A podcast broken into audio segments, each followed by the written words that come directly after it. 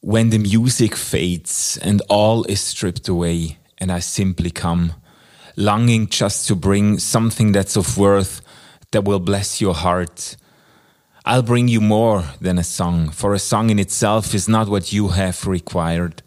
You search much deeper within through the way things appear. You're looking into my heart. I'm coming back to the heart of worship and it's all about you. It's all about you, Jesus. I'm sorry, Lord, for the thing I've made it when it's all about you. It's all about you, Jesus. King of endless worth, no one could express how much you deserve. Though I'm weak and poor, all I have is yours, every single breath. Ausgeglaubt. Der Podcast über das, was wir nicht mehr glauben und das, was uns wichtig bleibt. RefLab. Ja, hier sind wir wieder. Willkommen zu Ausgeglaubt. Wir haben es schon weit gebracht, Stefan, in dieser Staffel zu den Kirchenliedern, ja. christlichen Songs und Worship-Liedern. Ja. Also was Manu sagen will, es hat so gut angefangen und jetzt sind wir beim Worship gelandet. nee, das wollte ich, das wollte ich nicht sagen.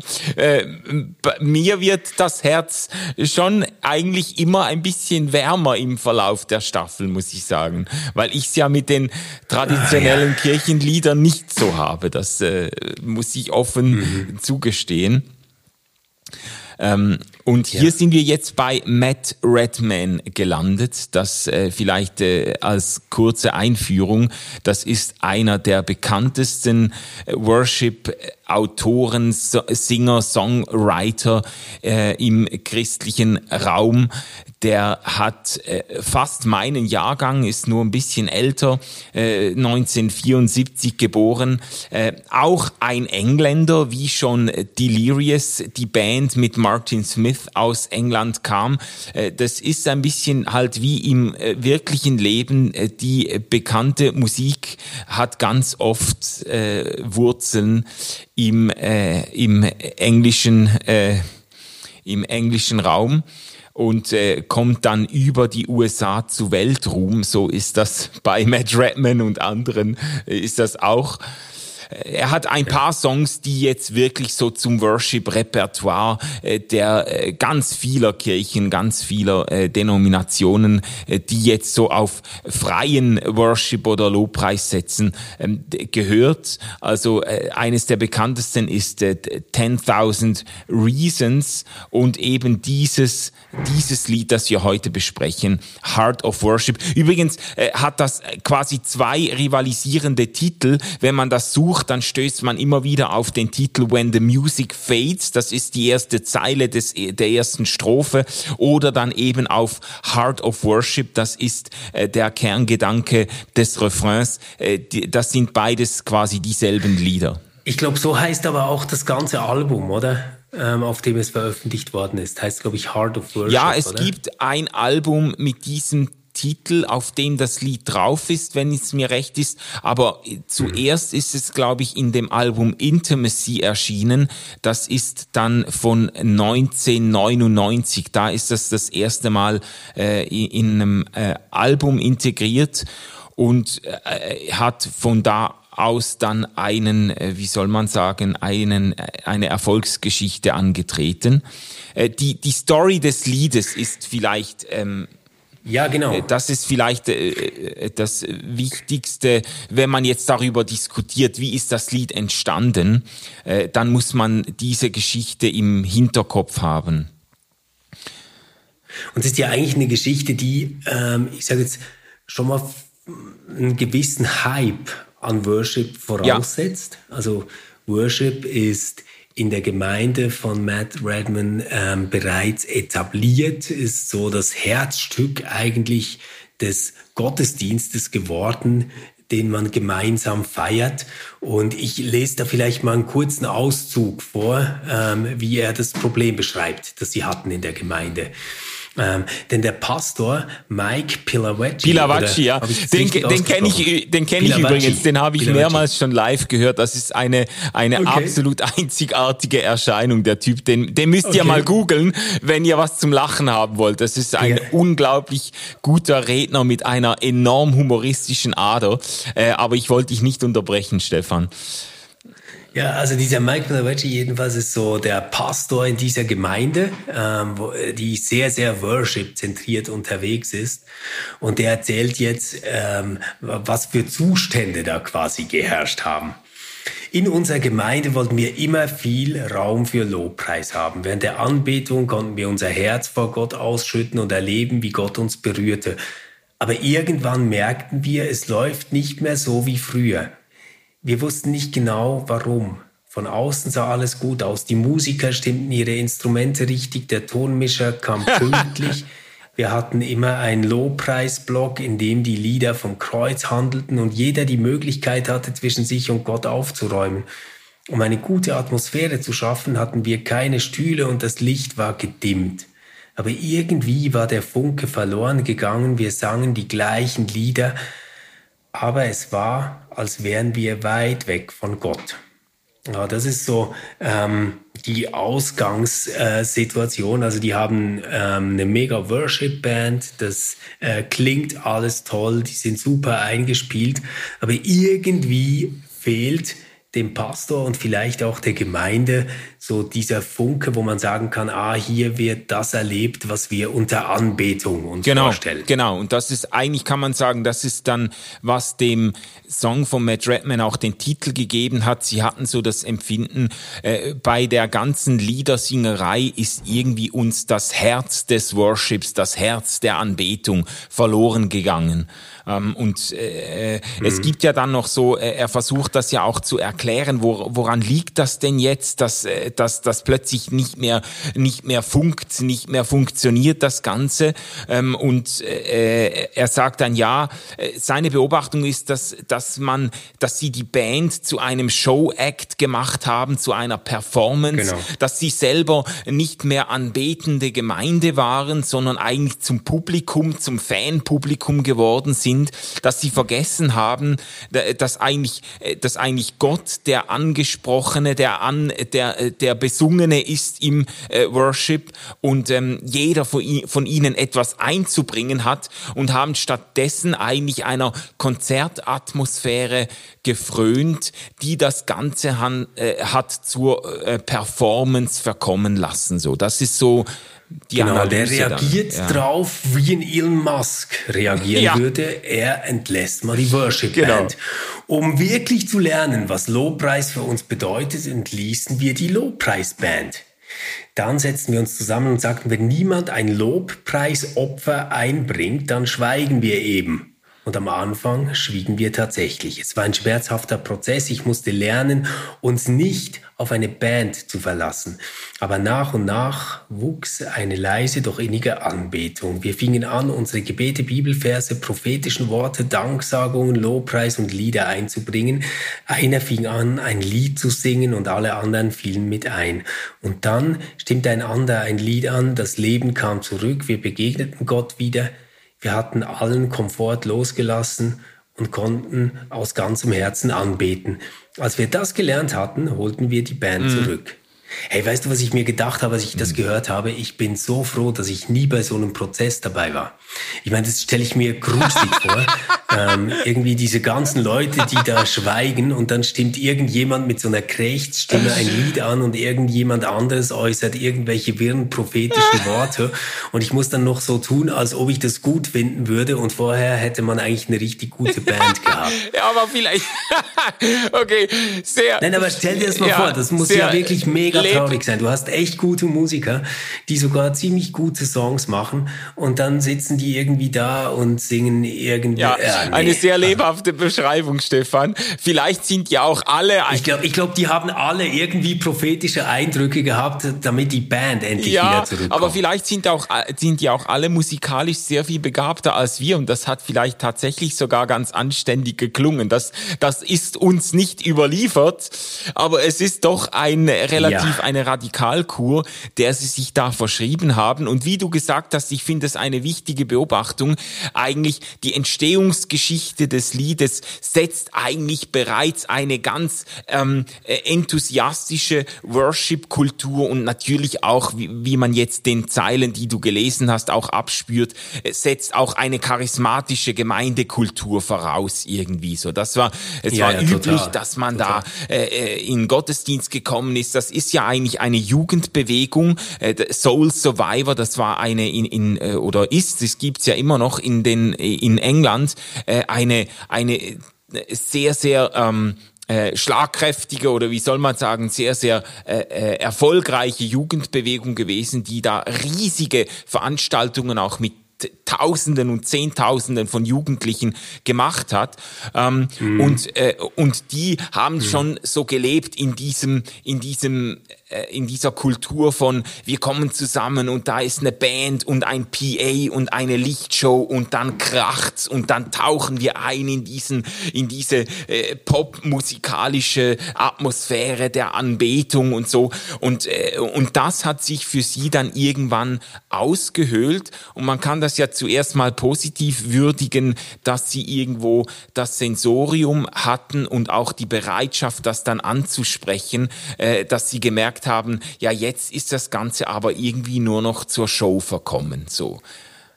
Ja, Manu, und das, das war auch witzig so, ähm, als ich ein bisschen gegoogelt habe, so als Recherche, habe ich auch gesehen, es war wirklich so eine Zeit, ähm, wo ähm, Worship-Hit-Alben veröffentlicht wurden. Ja, ja. Ähm, Worship Hits. Worship Hits 1 bis 14. ja, es, es ist witzig, dass du das, ja, witzig, dass du das äh, bemerkenswert findest. Ich habe mich daran schon fast gewöhnt, aber es ist natürlich irgendwie, ist es eigentlich ein ein ein, ein kleiner Brainfuck, so die Vorstellung, äh, dass man, äh, dass man Worship Hit Hit Alben und Top Tens und so erstellt. Äh, das hat mhm. irgendwie schon etwas äh, ganz äh, eigenartiges, ja. genau. Aber lass mich vielleicht die Geschichte noch abschließen. Es war dann so, äh, Matt brachte ein Lied mit, das er in dieser Zeit mhm. geschrieben hatte. Spoiler, das ist das Lied, worüber wir heute sprechen, also The Heart of Worship. ähm, als wir es zum ersten Mal sangen, musste ich weinen. Die Worte drückten genau das aus, was wir fühlten. Jeder ist aufgerufen, selbst Gott ein Opfer zu bringen. Das verändert mhm. alle. Mhm.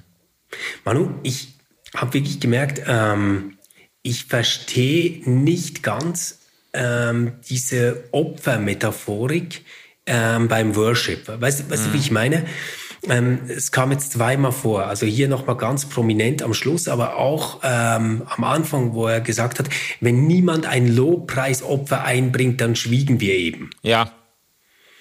Was, was, äh, Kannst du da also, weiterhelfen? Was ist gemeint mit einem Lobpreisopfer? Ja, also ich kenne äh, die Begrifflichkeit auch noch aus meiner charismatischen Zeit und äh, die Anklänge an das Alte Testament sind natürlich offensichtlich. Also da äh, hat man ja im Gottesdienst quasi in der äh, Stiftshütte oder im Tempel, wie das beschrieben wird im Alten Testament, da hat halt jeder sein Opfer mitgebracht. Von einer Taube über ein Böcklein bis zu einem äh, Stier oder was auch immer.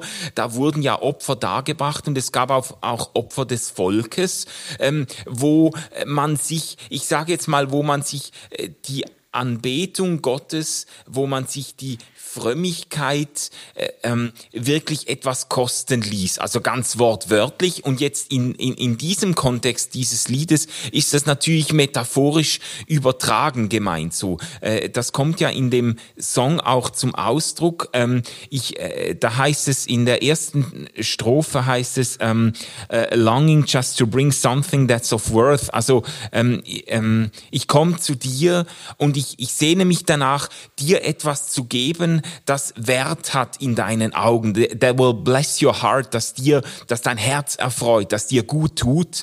Ähm, und dann, ich bring dir mehr als ein Lied, äh, denn das Lied selber ist nicht das, was du verlangt hast oder dir wünschst.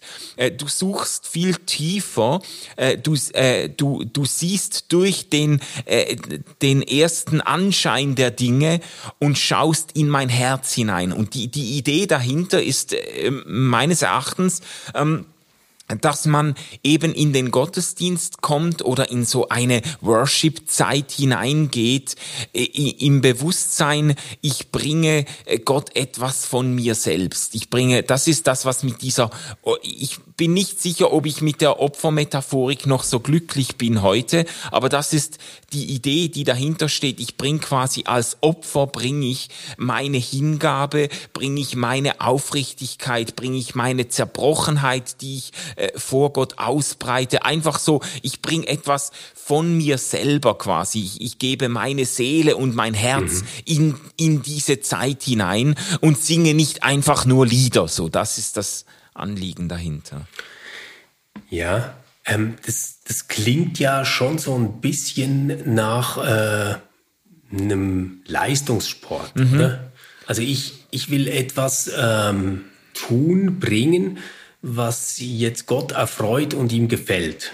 Ähm, und das hat damit zu tun, dass es irgendwie um meine eigene Innerlichkeit geht ja, dabei. Also genau. so, so verstehe ich das.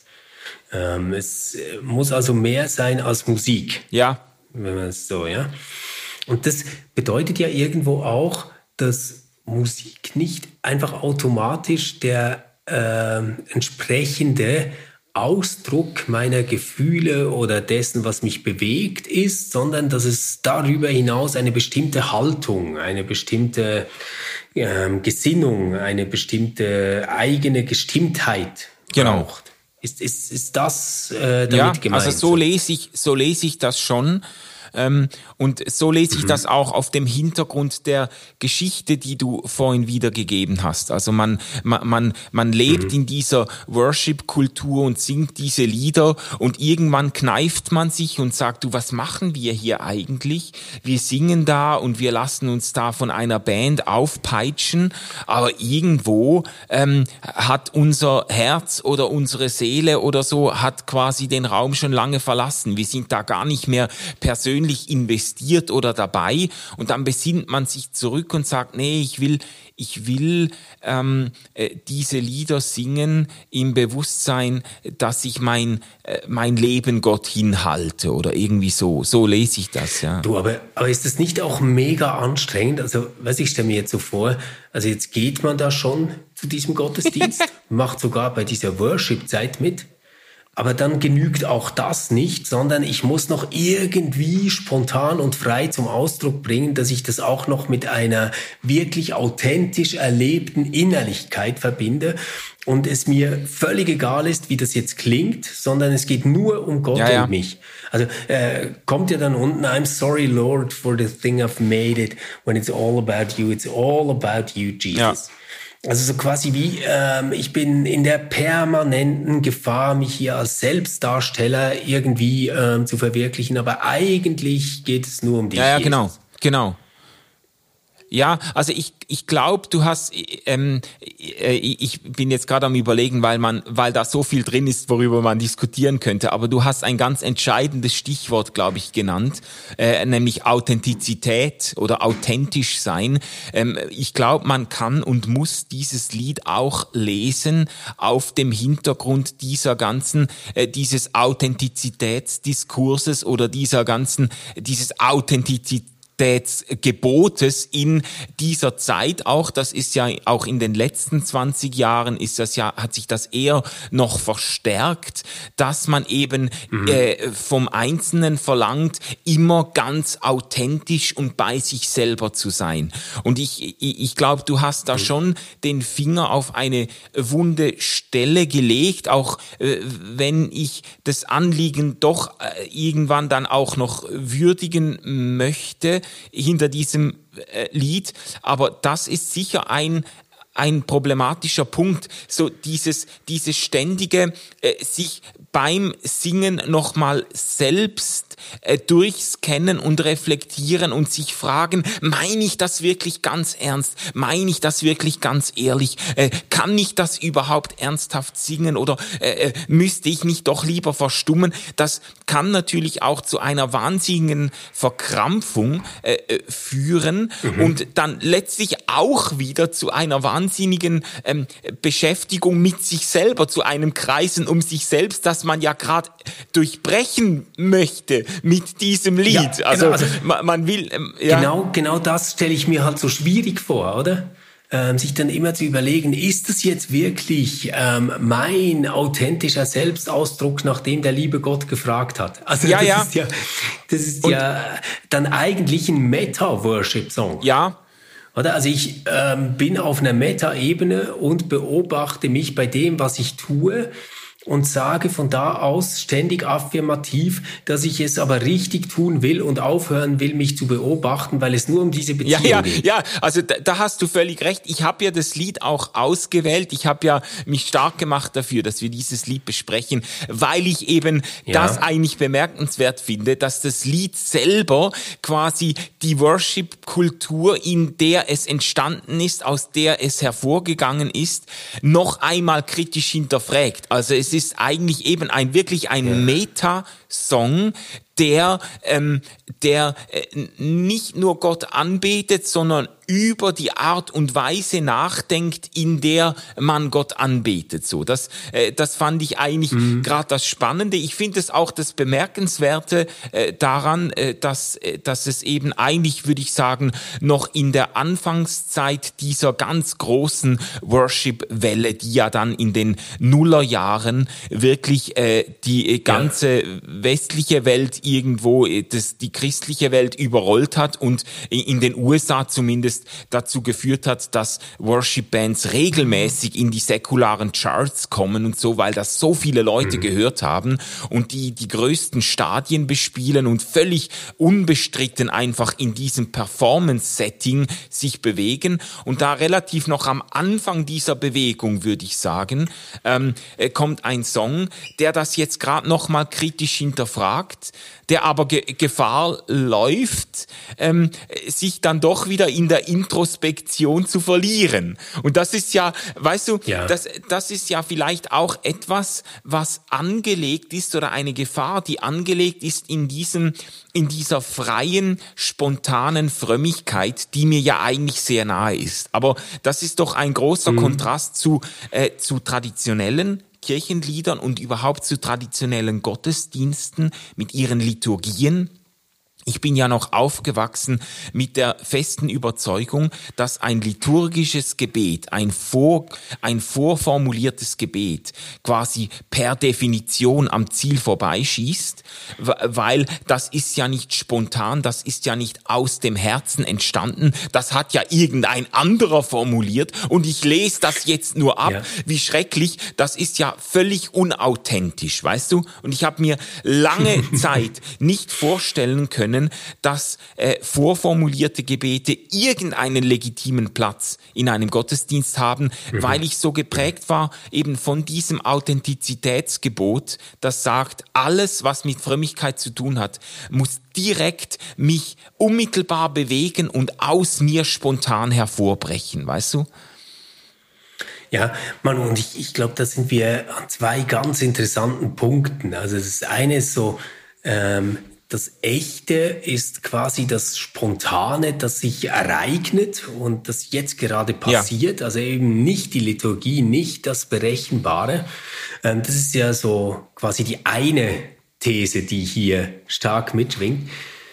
Ähm, das, das andere, ähm, was ich da halt schon auch drin finde, ist so diese Idee, dass der liebe Gott ein ähm, Typ ist, der von mir etwas Bestimmtes erwartet und das kann ich jetzt quasi, ich meine, das ist jetzt auch nicht respektierlich, aber so quasi wie in einem Vater-Kind-Verhältnis befriedigen. Ähm, ich ich, ich mache dir mal ein Beispiel, äh, weil, weil das ist, äh, letztendlich geht es mir natürlich dabei um die Frage, ob diese Unterscheidung zwischen christlicher oder geistlicher und säkularer Musik überhaupt sinnvoll ist. Und ähm, ich habe Kinder und weiß noch, wie unschuldig und wunderbar das war, als diese Kinder einfach gemalt haben. Ja. Also die haben einfach Bilder gemalt, so wie sie es schön fanden. Und dann irgendwann, ich weiß nicht wie, passiert dieser Knick, ja. Ähm, indem sie realisieren, dass die Oma und die Mama und der Papa und so viel mehr Freude haben, wenn sie irgendeinen Bezug zu Oma, Mama oder Papa schaffen.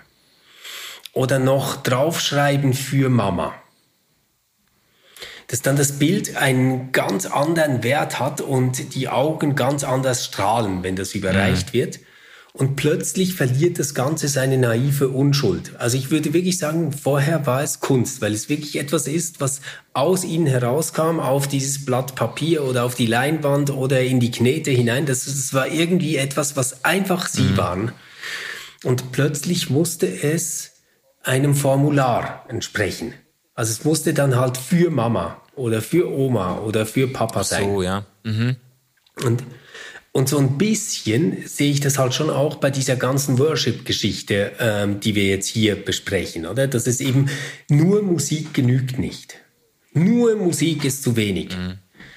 Ähm, es, es muss quasi diesem Formular entsprechen, dass ich da Gott ganz nahe komme und ihm ähm, etwas bringe, was nur ich in diesem Moment jetzt gerade ihm bringen kann, nämlich mich selbst. Ja.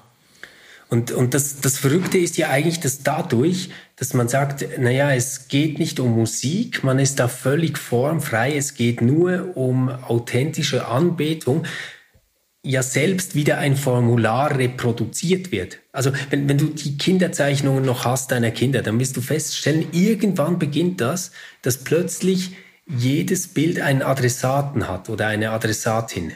Mhm. Und das gab es zuvor nicht.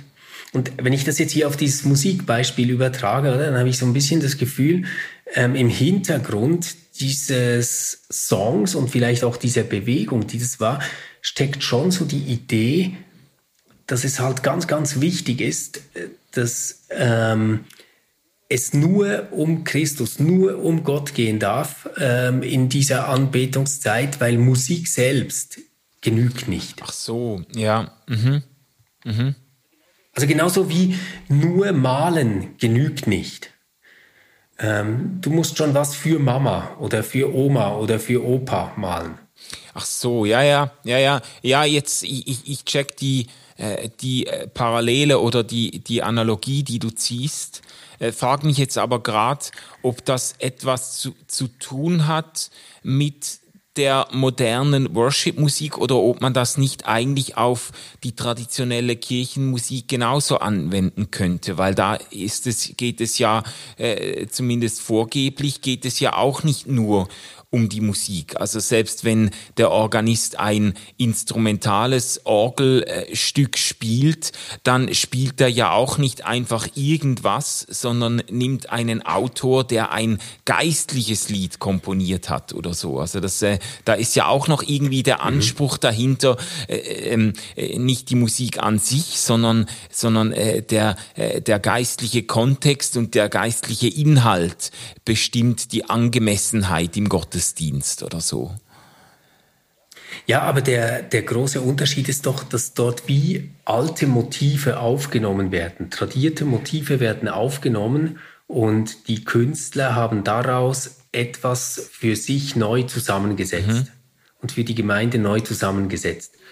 Ähm, es ist quasi wie nicht, du beginnst einfach auf einem weißen Papier. Also wenn du jetzt äh, die Matthäus-Passion zum Beispiel äh, vertonen willst, ähm, dann hast du da schon eine Vorgabe und mit der machst du jetzt ja. was.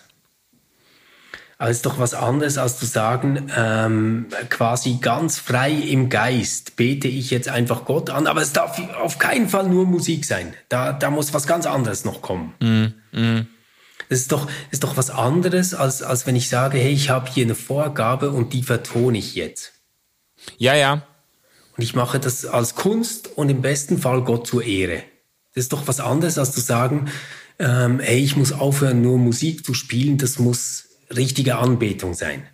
Ja, aber vielleicht spielt ja auch der Kontext ähm, äh, eine Rolle, wenn du das in der in der Gemeinde tust, im in der Kirche, im Gottesdienst und so, äh, dann äh, sind ja auch die Leute dort in der Erwartung irgendwie äh, durch die Lieder irgendwo ein, ein Stück, keine Ahnung, ein Stück Gegenwart Gottes zu erfahren oder ein Stück irgendwo äh, äh, Glaube mit ihrem Leben zu verbinden oder Ausdruck zu geben, etwas, was sie äh, was sie glauben oder worauf sie hoffen äh, und nicht einfach nur, also weißt du, wenn, wenn sie quasi nur Musik hätten hören wollen, dann hätten sie auch in ein, in ein Konzert gehen können oder so. Ja. ja, siehst du, und genau das ist der Punkt. Da glaube ich nämlich, dass ähm, dieses Lied eigentlich eine Reaktion darauf ist, dass man die Gefühle, die man hat, wenn man nur in ein Konzert geht, nur Musik sich anhört oder nur Musik macht, eigentlich gar nicht so trennscharf zu unterscheiden sind. Ja. Ähm, ich glaube, dass dieses Lied so quasi performativ etwas inszenieren will, was gar nicht drin liegt oder besser gesagt schon bei aller guten Musik eingelöst ist. Also wenn du ähm, gute Musik hörst, dann ist die kein bisschen gottloser oder gottferner oder weniger gottgefällig, als wenn du noch draufschreibst, dass das jetzt irgendwie zu The Christian Greatest Hits Worship Volume 3 gehört. Ja. Ich, ich, glaube, ich glaube nicht an das Bild, das dahinter steht, dass Gott mehr als ein Lied möchte. Ich glaube, ein Lied reicht völlig. Ich glaube, ein Lied ist genau das, was, was Freude macht und Spaß macht. Und ich glaube, alles, was über das Lied und über diese Freiheit, ähm, ein Lied zu schaffen, zu singen, zu genießen hinausgeht, eigentlich schon immer diese Gefahr der Verkrampfung hat. Ja.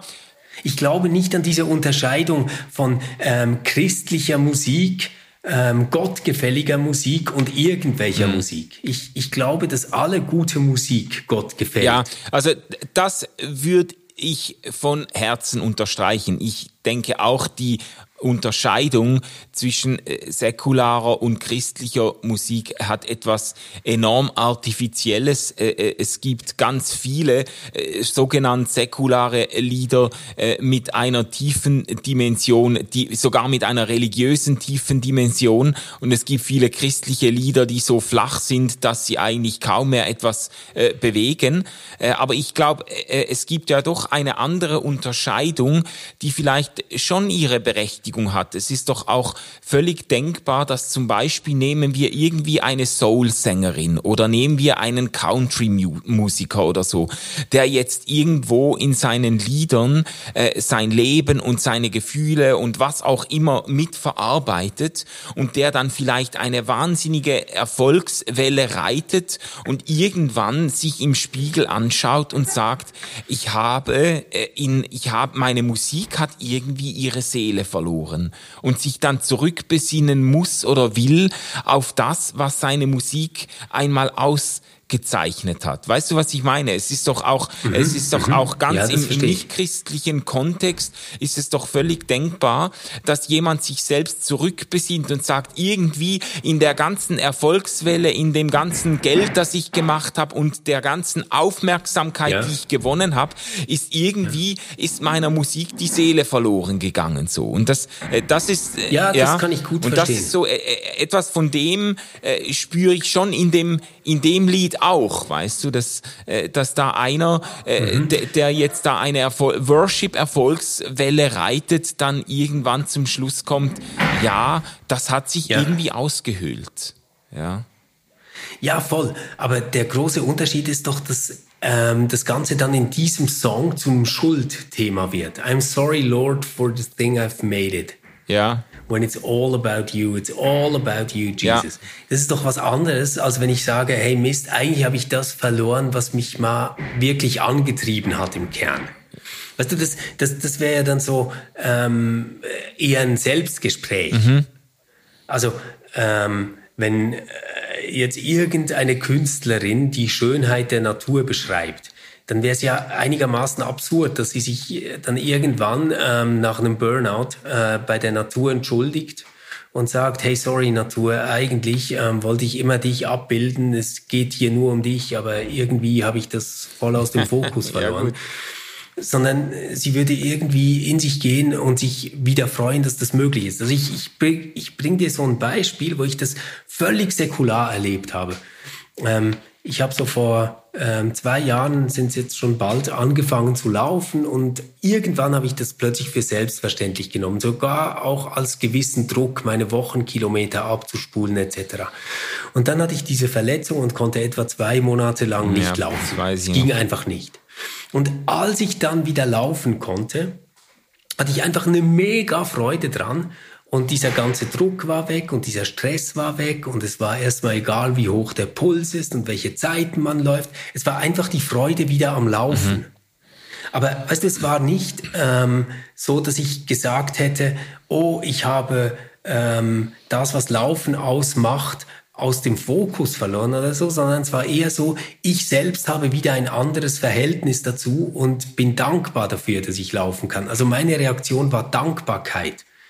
Aber nicht, dass ich irgendwie ein Schuldgefühl so. hatte gegenüber dem Laufsport oder irgendwie sowas. Ja, weißt ja. du, wie ich meine? Ja, ja, okay.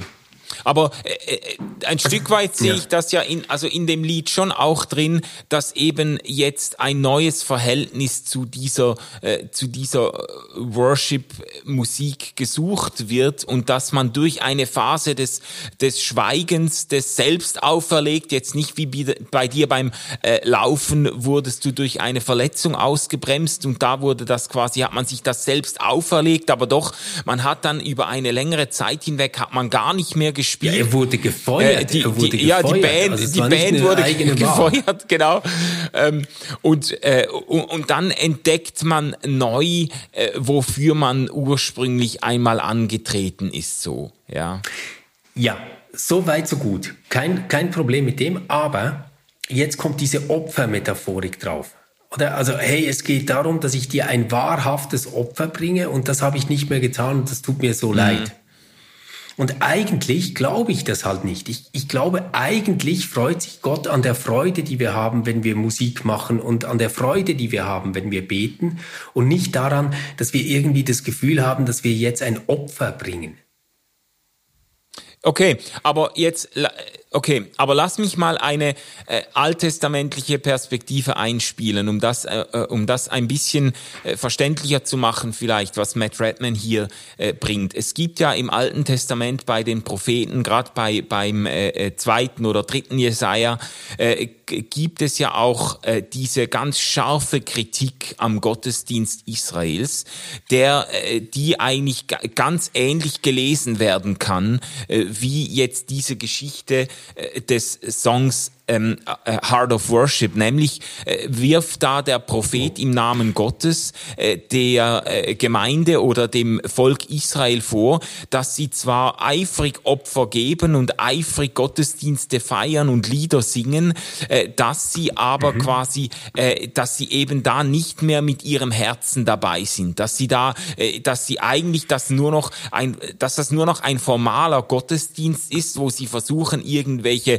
äh, irgendwelche äußerlichen, irgendwelchen äußerlichen äh, Geboten oder Gepflogenheiten zu entsprechen, aber von innen heraus ist das sogar schon richtig verrottet, ist das schon richtig ausgehöhlt und das wird ja dann auch, natürlich, das wird dort auch festgemacht an der Ungerechtigkeit anderen Menschen gegenüber, wo die, genau. die Propheten sagen, ja Leute, genau. ihr feiert da eure Gottesdienste und singt da eure Lieder genau. und Gott sagt ja, das ist für mich ein unerträgliches Geplärr, ich könnte kotzen kotzen beim Anblick eurer Gottesdienste, äh, weil ihr mit eurem Herzen nicht mehr dabei seid. Und das sieht man daran, dass ihr im Alltag ähm, Menschen unbarmherzig gegenübertretet und Ungerechtigkeit übt. So, weißt du?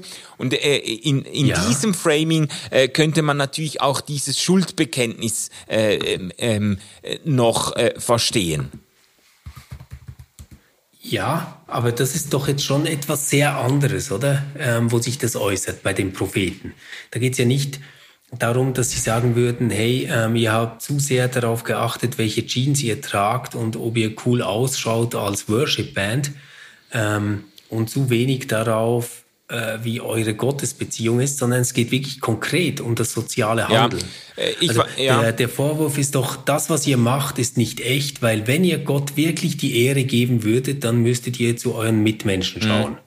Und das macht ihr nicht. Ja, also ich glaube, ich spüre den Punkt, den du, äh, den du hier äh, presst und ähm, ich sehe an der Stelle tatsächlich den Unterschied. Ähm, was du kritisieren würdest, ist dieser starke Fokus auf die Innerlichkeit. Ähm, auch auch ja, wenn, genau. wenn du ähm, mit mir zusammen zugestehen würdest, es gibt, äh, ähm, es gibt diese Konstellation, äh, wo äh, Gott, die, wo quasi das Feiern von Gottesdiensten zu einer, äh, zu einer äh, Fassade wird, äh, hinter der man seine eigene Ungerechtigkeit und seinen eigenen Egoismus quasi verbirgt. Und das ist auch, das wäre auch Anlass zum Schuldbekenntnis. Mhm. Aber äh, dann geht es ja. eben um, um Dinge im konkreten sozialen Leben und nicht einfach um eine, genau. um eine Innerlichkeit. Und der Fokus auf dieses ja. Introspektive, das hat halt die Gefahr, dass man sich dann eigentlich stärker um seine inneren frommen oder nicht frommen Gefühle dreht, als um das, worum es im, äh, in dem äh, Lied oder Gottesdienst eigentlich gehen sollte. So. Genau. Oder wenn man, wenn man sich das zum Beispiel bei Micha oder dann auch bei Amos äh, anschaut, dann geht es eigentlich immer darum, dass eine reiche Oberschicht ähm, sich quasi die Wohlgefälligkeit Gottes kaufen kann durch den Opferdienst, den sie betreiben können. Also so quasi eine Art Ablass, würden wir vielleicht heute sagen. Ja ähm, denen aber gleichzeitig scheißegal ist, dass es den Bauern immer wie schlechter geht mhm. und dass die um ihren Besitz gebracht werden und erdrückt werden und leiden. Und das, was doch dann passiert, und das ist doch die Genialität ähm, dieser Propheten, ist, dass sie sagen, hey, wenn wir über Opfer sprechen wollen, dann lasst uns doch mal über die Opfer in unserer Gesellschaft sprechen ja. und nicht über diese paar lausigen Opfer, die ihr hier immer bringt, weil die bedeuten Gott gar nicht. Mhm. Also ist doch noch mal was ganz anderes, als zu sagen, Musik ist nur eine Form und die alleine genügt nicht, mhm. um Gott zu gefallen. Ich brauche eine bestimmte Innerlichkeit. Weißt das, das ja, glaube ich, ist der, ja, ja. der Unterschied.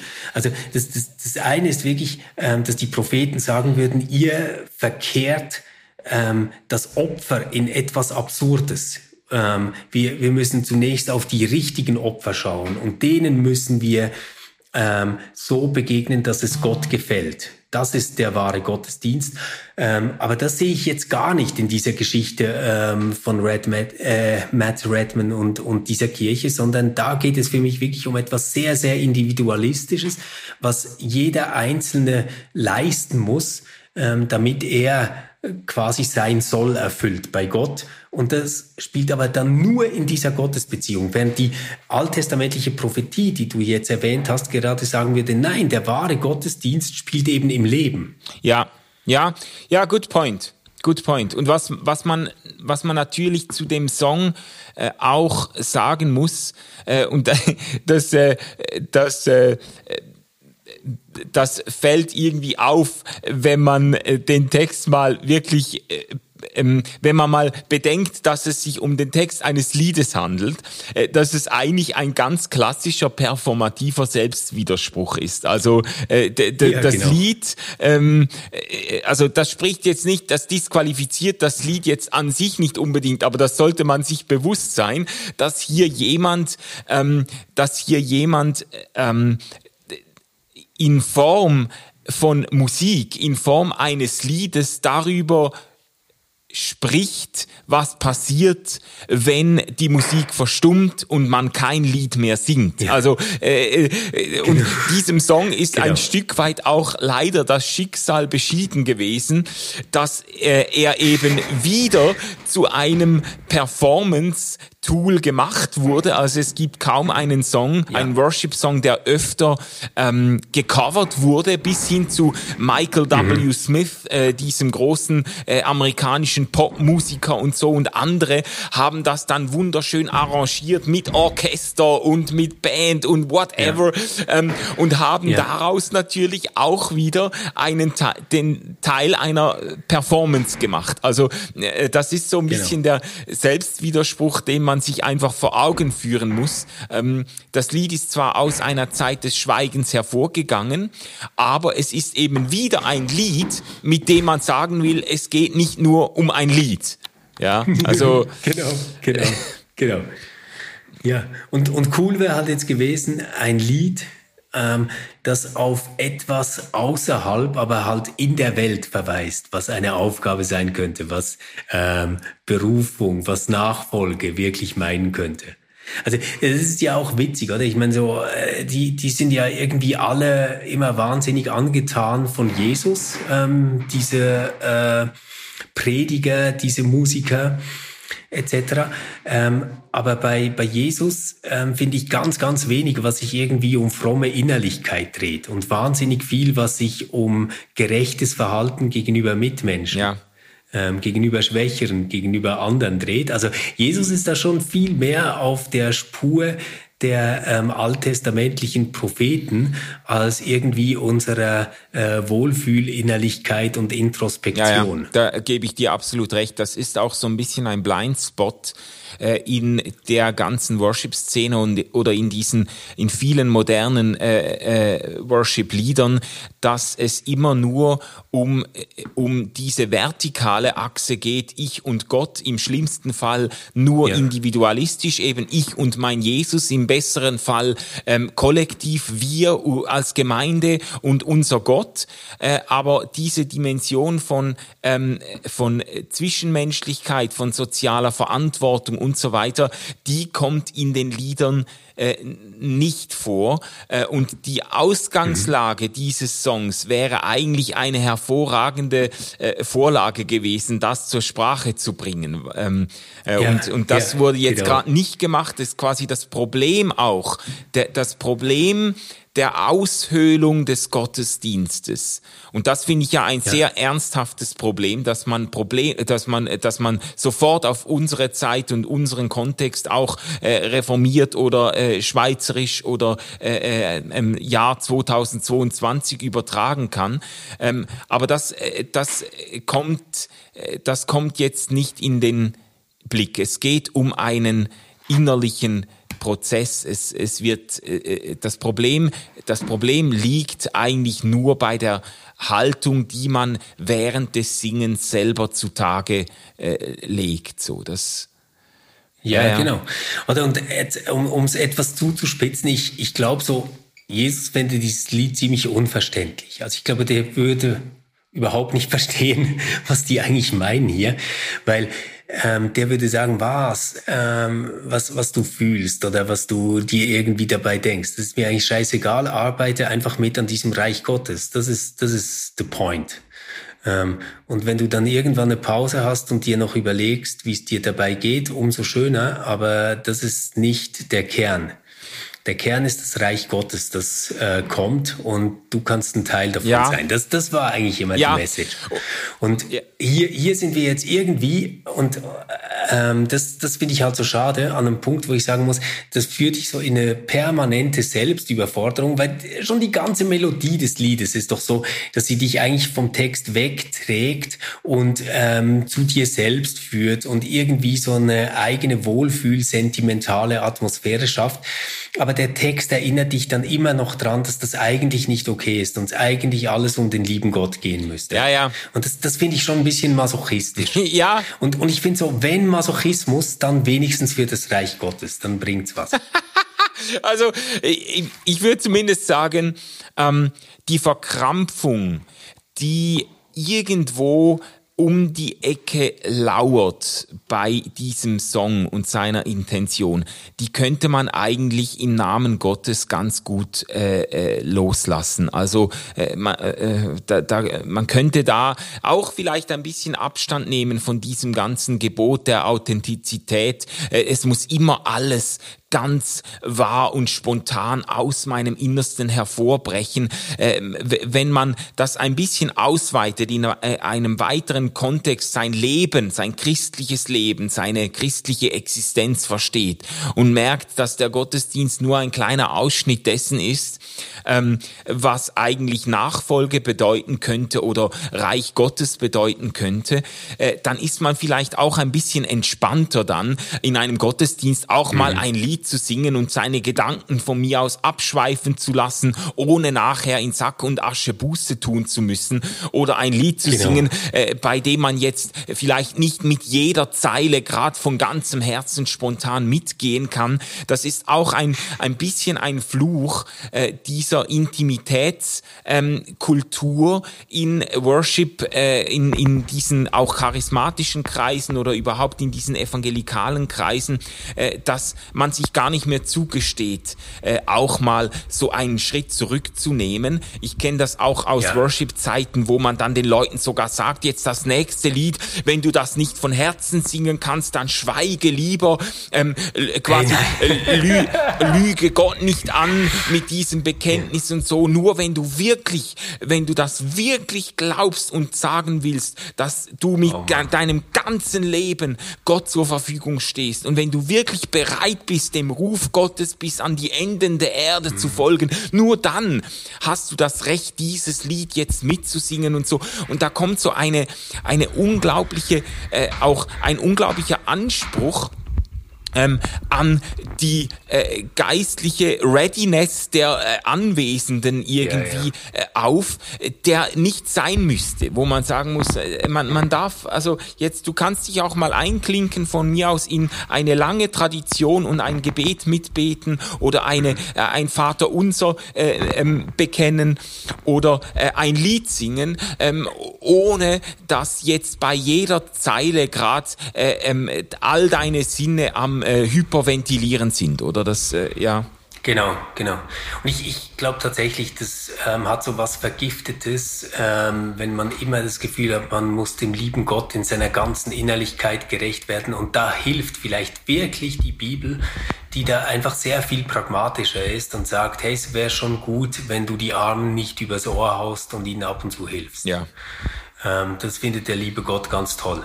Und das klingt jetzt so flach, aber ich glaube tatsächlich, ähm, dass es einfach eine Verschwendung von Lebenszeit und Energie ist, sich die ganze Zeit um sich selbst zu drehen ähm, und äh, diese, ich sage jetzt mal, einflussreichen, wichtigen Dinge, von denen die Bibel voll ist, nämlich versuchen, Gerechtigkeit zu leben, etwas für die Schwachen zu tun, die sich nicht selbst wehren können etc. Wenn man das aus dem Blick verliert, dann hilft das ganze Feintuning mit eigener Einstellung und ähm, kontemplativer, ich versenke mich in der Herz-Jesu-Beziehung Geschichte eigentlich ziemlich wenig. Ja.